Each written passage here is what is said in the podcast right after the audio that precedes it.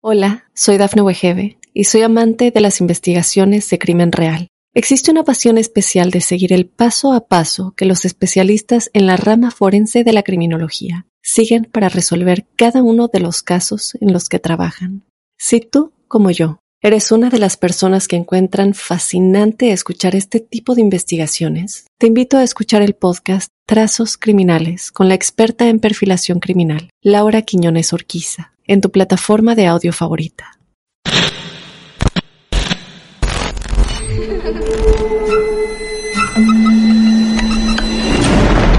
Los seres vacíos nos observan. Hasta hoy se registran muchos reportes de actividad paranormal en él. Veo cosas que no puedo explicar. Hay alguien sentado en esa silla. Está aquí. Misterio está fundamentado en el silencio. Pero ya es hora de hablarlo entre todos. Esto es Hay alguien en la casa. Martes de Misterio. Es divertido asustarse a veces, ¿no?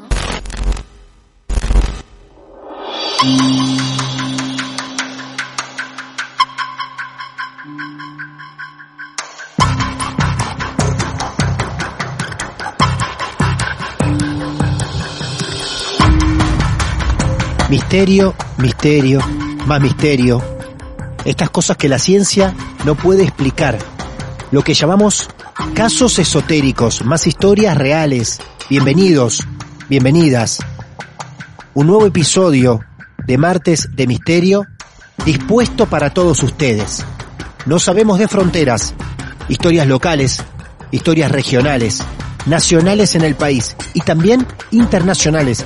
Hoy nos vamos a ir hasta Chile, porque no importa en qué lugar de este planeta se encuentren para ser protagonistas de estos maravillosos martes de misterio. Alguien llamado Alfonso nos escribió y nos dijo que tenía su historia para contar.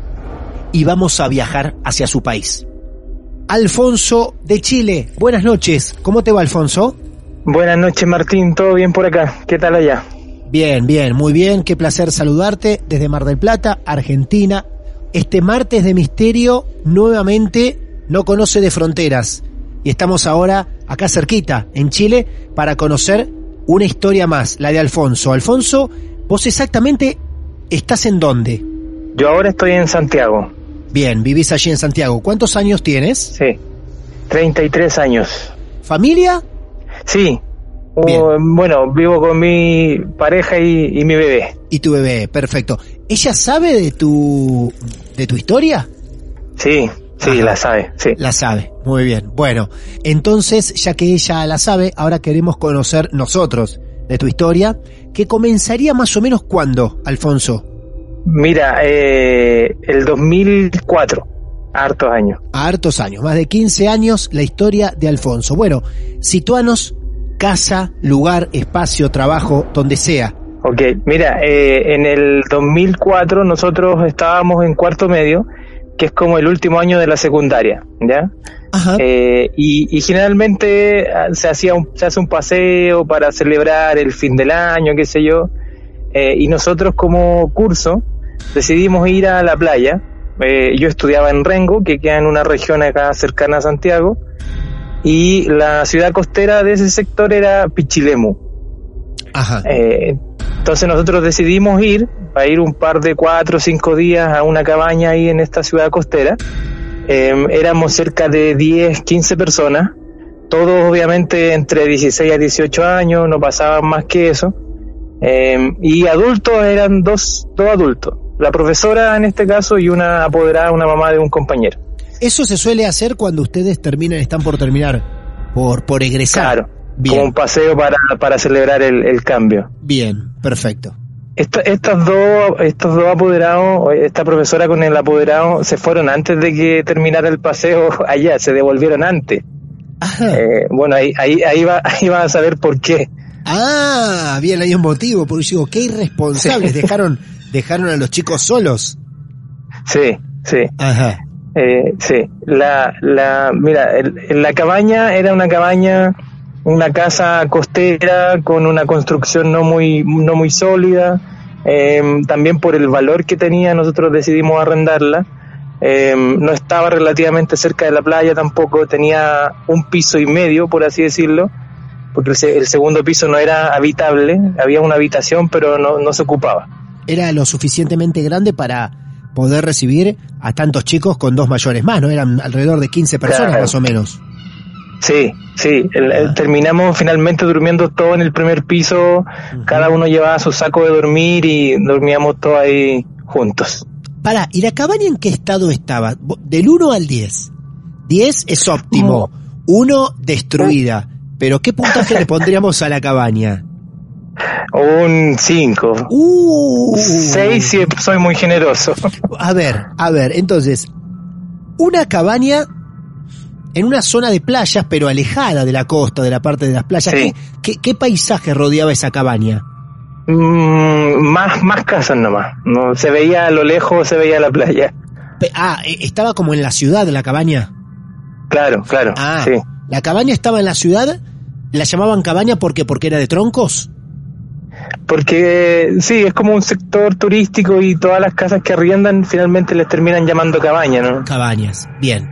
Claro. Entonces, iban 15 personas, la mayoría estudiantes, de, entre Sí. 16 y 18 años, dos mayores. Sí. Alquilaron, Y- y bueno- alquilaron, como se dice acá, una cabaña Sí. barata a cinco puntos. Exacto. Tenía- sabes que Sí, ahí, ahí no importa mucho el valor, ¿no? Importa- Claro, importante claro. es como tener el techo nomás. Claro, claro. Escúchame, tenía un baño esa cabaña, me, me imagino algo. Sí, uno, Sí. uno solo, imagínate. Un solo baño. Mamita. Bueno, y ahí van felices a celebrar el fin de año. Claro. Muy bien. Claro, y las dos primeras noches, todo bien, todo normal, eh, nada fuera de lo común, cada uno salía con su grupo de amigos por diferentes lugares, qué sé yo, volvíamos después, conversábamos, eh, nos entreteníamos ahí, pero por grupo. Sí. Las dos primeras noches no pasó nada, todo tranquilo. Pero la tercera noche hay, había una compañera que va con nosotros, que es Fabiola, Ajá. Fabiola siempre tuvo una, una tercera intuición, por así decirlo. Eh, yo antes de todo esto, yo hablé con ella hace mucho tiempo, hace un par de meses atrás, para que me contara detalles también de la historia de algunas cosas que, que yo no recordaba, que básicamente ella es como la protagonista principal Claro. y nosotros observamos todo lo que pasó. Bien, bien. Eh, entonces, Fabiola, la tercera noche, eh, ella andaba con su grupo de amigos cerca de una plaza, como me, como me comentaba, eh, y empieza a ver gente. De la nada, ella caminando con su grupo de amigos, y veía que había gente parada alrededor suyo, mucha gente decía, alrededor de 10, 20 personas. Ella avanzaba un poquito y habían personas paradas mirando a ese grupo de amigos nada más como si fuese un poste, un árbol, gente parada mirándola. Bien. Nada más que eso. En la plaza, Eh, en la plaza y de noche. En la plaza y de noche, sí. El resto de los chicos no, no veía nada. No, nada. Nada, nada, nada. Ella dice que, que, que es difícil distinguir, en, en su momento se extrañó porque había mucha gente, porque no, no diferenciaba en ese momento que era gente que finalmente estaba desencarnada, sino que ella Claro. tenía la intención de que era gente común y corriente que andaba paseando por ahí, únicamente le llamó la atención que era mucha gente. Eh, ya bueno, y estos estaban, estaban por todos lados, eh, no podía distinguir tampoco si eran vivos o no, eh, y cerca de esta plaza hay, había un colegio.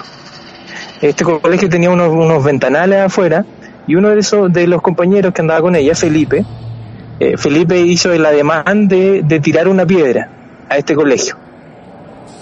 Y el, el grupo de amigos lo detuvo, le dijo que no, que no lo hiciera. Y eh, de ese colegio, Fabiola vio un hombre, un anciano, con el pelo, con el pelo blanco. Y cuando Felipe intenta tirar esa piedra, este anciano, Fabiola dice que cambia completamente su rostro. Que su rostro era neutro, que lo estaba ne- únicamente mirando, pero en ese momento, cuando Felipe se agacha a recoger esta piedra, eh, este hombre cambia por completo su cara. Y su cara se desfigura y- y pone un rostro como de enojo. Y ahí, ahí bueno, claramente eh, Fabiola le, le, comentó a los compañeros qué es lo que veía, decidieron eh, irse del lugar, del lugar, volver a la cabaña como una de las tantas noches, y en ese momento, cuando llegan a la cabaña, ya en la tercera noche que fue esta la que te comento, empieza a pasar muchas más cosas en la cabaña, y nosotros, el resto de los grupos, yo llegué con mi grupo a la cabaña, y me encuentro a todos mis compañeros en círculo rezando. Hola, soy Dafne Wegebe y soy amante de las investigaciones de crimen real. Existe una pasión especial de seguir el paso a paso que los especialistas en la rama forense de la criminología siguen para resolver cada uno de los casos en los que trabajan. Si tú, como yo, eres una de las personas que encuentran fascinante escuchar este tipo de investigaciones, te invito a escuchar el podcast Trazos Criminales con la experta en perfilación criminal, Laura Quiñones Orquiza, en tu plataforma de audio favorita. Vos llegás con el fin de un día, con otros amigos, a la cabaña. Cuando llegás, en ronda están rezando todos. Exacto. Es, es, es una imagen que, que yo hasta ahora, imagínate, han pasado muchos años y yo hasta ahora todavía no la puedo olvidar porque imagínate tú vienes, disfrutaste, qué sé yo, del paseo eh, y llegas y te encuentras eh, con tus compañeros todos rezando. Algunas de mis compañeras estaban llorando en una esquina.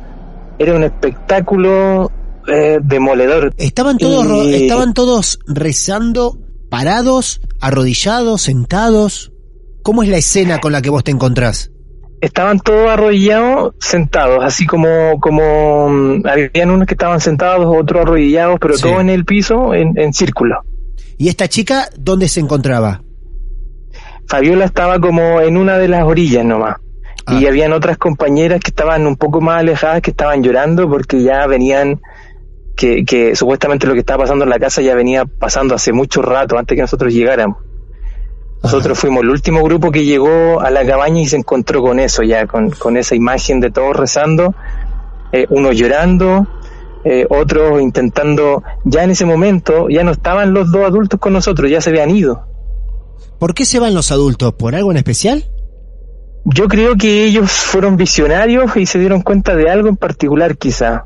O simplemente, imagínate el espacio con 15 personas, un baño, yo creo que también quizás le incomodó. No, no sé la razón de por qué se van ellos, pero ellos ya no estaban ahí. Pero ellos fueron como para cuidar al grupo y, y, los dejan a todos los chicos solos. Claro, claro. Qué locura. Escúchame, bueno, vamos a la situación entonces del rezo. ¿Qué es lo que ocurre para que todos se sienten a rezar? ¿Qué fue lo que ocurrió? Ya. Sí, eh, eh, mira, y cuando yo, cuando yo llegué ahí a esa cabaña, sí. empezamos a escuchar en este segundo piso, que en verdad no era un segundo piso, sino que era únicamente una, una habitación que estaba cerrada, que no funcionaba, gente que corría. Pero esta gente que corría, eh, corría muy rápido. Y no era una persona, se escuchaba mucha gente correr de arriba. Corrían de un extremo a otro y era muy rápido, era como que intentaban pillarse. Claro. Eh, eh, era, era de verdad que tú escuchabas como si estuvieran corriendo muy rápido mucha gente de un extremo a otro. Eso es lo primero que, que, sentimos que, que, era una cuestión ya eh, más el más el rezo, más la gente llorando. Mm, imagínate nosotros sin adultos en una ciudad que no conocíamos, en una casa que no estaba muy centrada. no, era, era terrible en el baño que estaba ahí en el mismo primer piso, eh, se, se, escuchaba la manija de la puerta. Pero la manija era como si alguien se, se tirara en contra de la puerta y movía la manija de la puerta, como intentando abrirla desde adentro. Y nosotros todos, todos cabros chicos, imagínate intentando, el, único eh, cuidado que teníamos era rezar y seguir rezando nada más. No había ninguna otra manera de defendernos de, de lo que hubiera. ¿Esa parte del baño te toca a vos vivirla? Sí, sí, la, yo, todo esto que, que, estoy contando ya, yo lo viví directamente, que fue los, los, la gente corriendo arriba, ver lo del baño, la manija de la puerta y escuchar a alguien como tirándose en contra de la puerta, también lo vi y lo eh. sentí y lo escuché. Ajá, eh, aclarame lo siguiente, vos cuando llegaste están todos rezando, a ellos a ellos les había ocurrido lo de sentir y escuchar las corridas arriba a tus compañeros o también vivieron algo más? vivieron algo más. Ellos, ellos además de lo que yo escuché del baño y del segundo piso, ellos además, Fabiola, que es esta, esta compañera que decía yo que tenía ciertas habilidades para ver gente, Fabiola había dicho que en el último peldaño de la escalera había un tipo sentado. Y que este tipo estaba ahí sentado eh, únicamente mirándolos sin, sin decir nada y quedarse ahí. Entonces, eh, el, otro grupo estaba rezando básicamente porque sintió todo esto y además Fabiola les confirmó que había una persona que estaba en el último peldaño de la escalera antes de, llegar al segundo piso, que estaba ahí sentado mirándolos. Y, sí, no, y, y después de todo eso, de uno de los pasillos, como, como de un de la cocina, no me acuerdo qué habitación había por ahí, según Fabiola, aparece una sombra grande, negra, alta y con unos ojos chiquititos pero brillantes.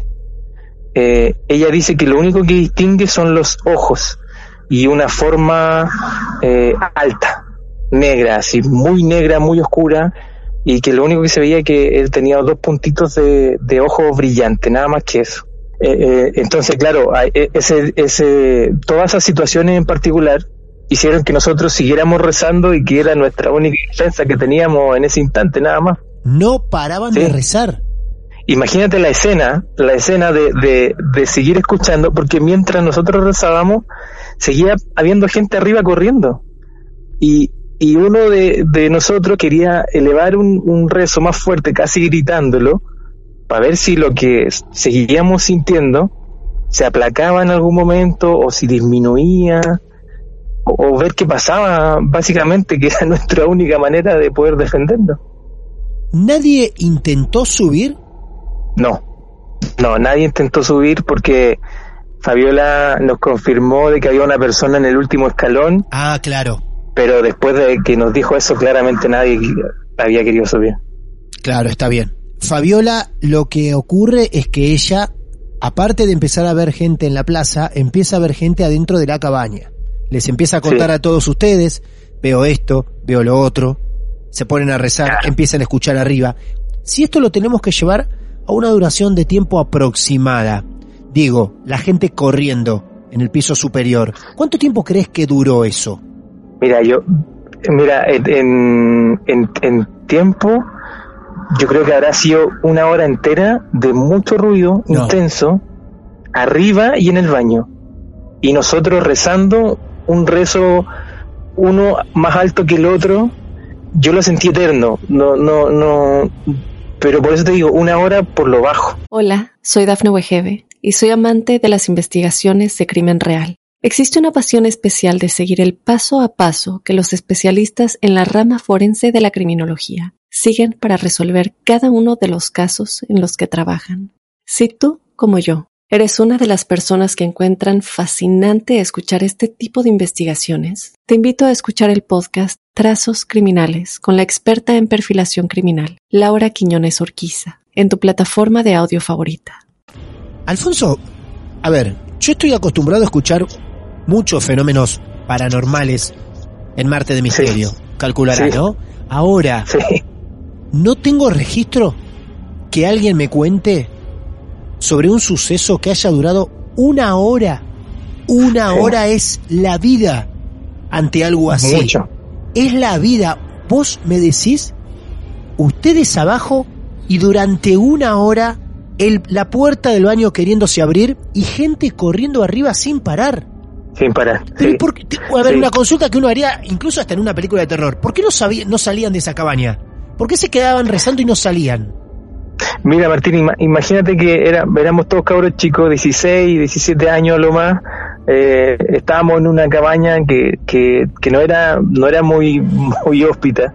Eh, estaba el sector alejado como del centro, de la urbe, por así decirlo. No conocíamos mucho la ciudad. Eh, y, y, básicamente nos sentíamos quizás más seguros todos rezando dentro de un techo que, que salir quizás como a la nada, a la, a la noche afuera muy oscura, no sé, verdad, nadie, a nadie se le ocurrió ni siquiera separarse del, del círculo. Claro, a pesar que adentro la estaban pasando muy mal, aún así preferían quedarse porque afuera era salir a la nada. Claro, claro. Sí, sí, claramente. Nosotros también, yo cuando hablé ahora último tiempo, fíjate que yo, eh, de, todo el grupo que andaba con Fabiola, eran como seis personas y logré el contacto con tres personas el resto de la gente no me, no me quiso contestar, como que olvidaron esa cuestión y, para ellos no pasó nada. Eh, y, claro, pensábamos con Fabiola y decíamos, si nosotros tuviéramos una situación particular ahora con esta edad, claramente hubiéramos intentado otra cosa, pero, pero si nosotros nos pilló con 16 años ahí, no, fue, fue terrible, porque yo te digo, claro, es como una hora, y si le sumo además que no sé cuánto tiempo estuvo, estuvieron mis otros compañeros antes que yo llegara con mi otro grupo de amigos a ese lugar. ¿Y la situación cómo sigue? Mira, nos, en algún momento, en algún momento se detuvo todo, de la nada. En algún momento dejó de sentirse el ruido de la gente corriendo arriba, el ruido de la puerta. Eh, yo no sé si después Fabiola dejó de ver esas cosas, mm, lo desconozco. Eh, pero en algún momento todo paró. Eh, claramente nosotros no dormimos, no dormimos nada, queríamos que únicamente amaneciera para poder irnos, pero estuvimos todos, nos quedamos ahí en, esa posición circular, unos dormían, otros nos quedamos despiertos por, cualquier cosa, pero de un momento a otro se terminó. Bien. Y, y eh, fíjate que después, al otro día, eh, van donde este grupo de amigos de la Fabiola van donde una, una bruja de ahí por ahí del sector que le dieron el dato era una señora que vendía velas inciensos y les preguntaron por la situación les comentaron todo lo que le había pasado eh, y, y ella decía que Fabiola siempre tuvo la habilidad de ver cosas pero que en ese momento se sintió liberada y comenzó a verlo, a sentirlo de verdad que ella ya lo había hecho antes, pero que ahora era como real, como de verdad. Em, y que había uno de los compañeros, el Felipe, que había amenazado con tirar la piedra a este colegio en la plaza, que era él el que andaba con una negatividad en particular.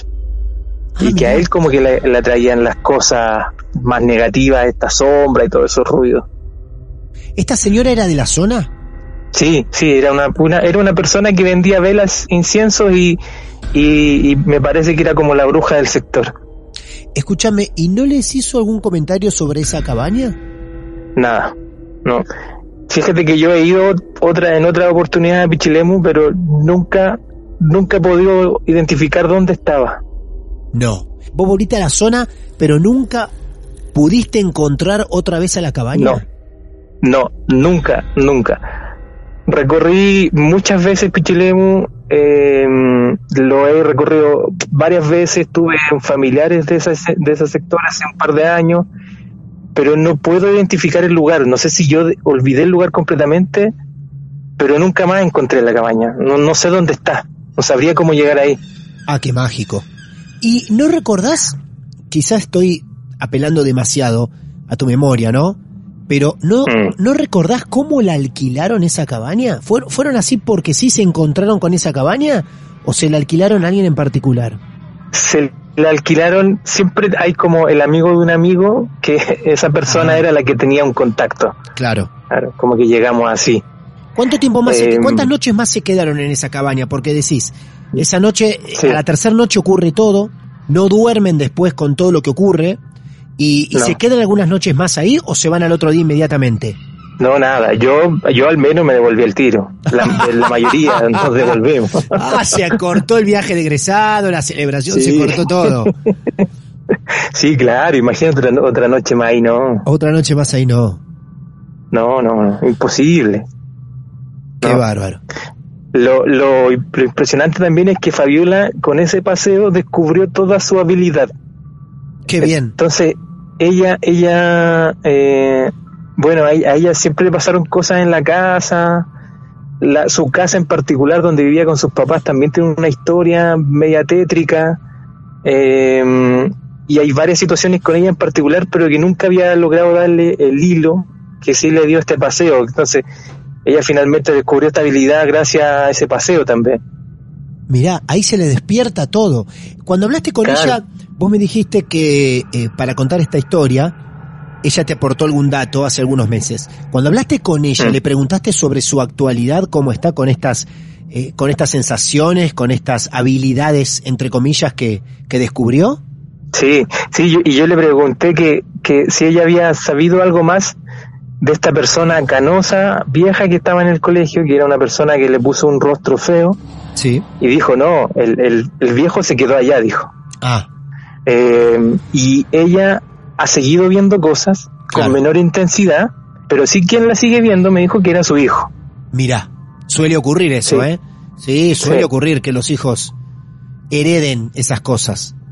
Sí, así que su hijo es el que, lo bueno es que eh, me contaba ella que ella ahora le cree, no como lo hicieron sus papás Claro. al principio que le decían, no, son cuentos, son pesadillas, qué sé yo, ahora ella le cree porque ella lo vivió también. Le cree, claro.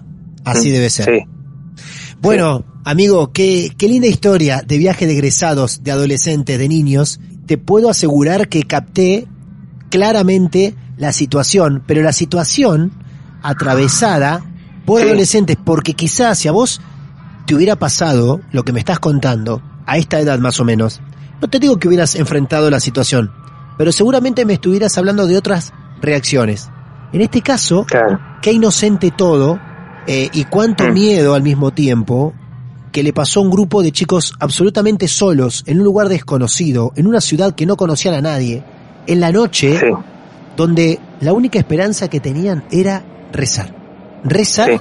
y ante algo que no se terminaba. Yo me voy asombrado con el dato de una hora, una hora de duración de ese hecho aberrante. ¿eh? no, impresionante, es impresionante, es un espectáculo muy, muy terrible. Claro. Y, y recordarlo también me, me hace pensar en esa imagen en particular y que mis otros compañeros no hayan querido referirse al tema, también tiene que ver con lo mismo, yo creo, que, no- que quisieron olvidar porque en verdad fue terrible. Terrible. Bueno, amigo, curioso también el dato que la cabaña no la volviste a encontrar. Eso también, no es un dato No. menor, no es un dato menor. Sí, Bueno, Alfonso, eh, gracias por contarnos a todos nosotros todo lo vivido de con, nada, el, Martín. con el grupo de amigos, todo lo vivido y por confiar también. Así que decirle a Fabiola que así como no lo hicieron en su momento sus padres, nosotros acá le queremos a ella y te queremos a vos también, ¿eh? Así que muchas gracias. Acá, gracias Martín. Por favor, un abrazo grande, Alfonso. Un abrazo, chao, chao. Viaje de egresados, adolescentes, un grupo de niños en una cabaña, en una ciudad donde no conocían a nadie, donde su única ayuda era o fue rezar. Historias grandes, historias más pequeñas, de veteranos y de adolescentes. Todo es bienvenido en nuestros martes de misterio. Sabés que nos podés encontrar en nuestras redes sociales para acercarnos tu historia, para seguirnos día a día, semana a semana. Arroba Martes de Misterio en Instagram, Martes Misterio en Twitter, estamos en Facebook. Nos alimentamos de casos reales, por eso tu historia real va a ser muy bienvenida. Así vamos formando cada martes de misterio, cada semana. Hasta nuestro próximo encuentro.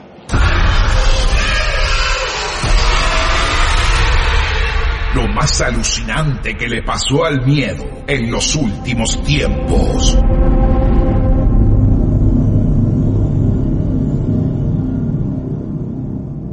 Martes de Misterio. Hola, soy Dafne Wegebe y soy amante de las investigaciones de crimen real. Existe una pasión especial de seguir el paso a paso que los especialistas en la rama forense de la criminología siguen para resolver cada uno de los casos en los que trabajan. Si tú, como yo, eres una de las personas que encuentran fascinante escuchar este tipo de investigaciones, te invito a escuchar el podcast Trazos Criminales con la experta en perfilación criminal, Laura Quiñones Orquiza, en tu plataforma de audio favorita.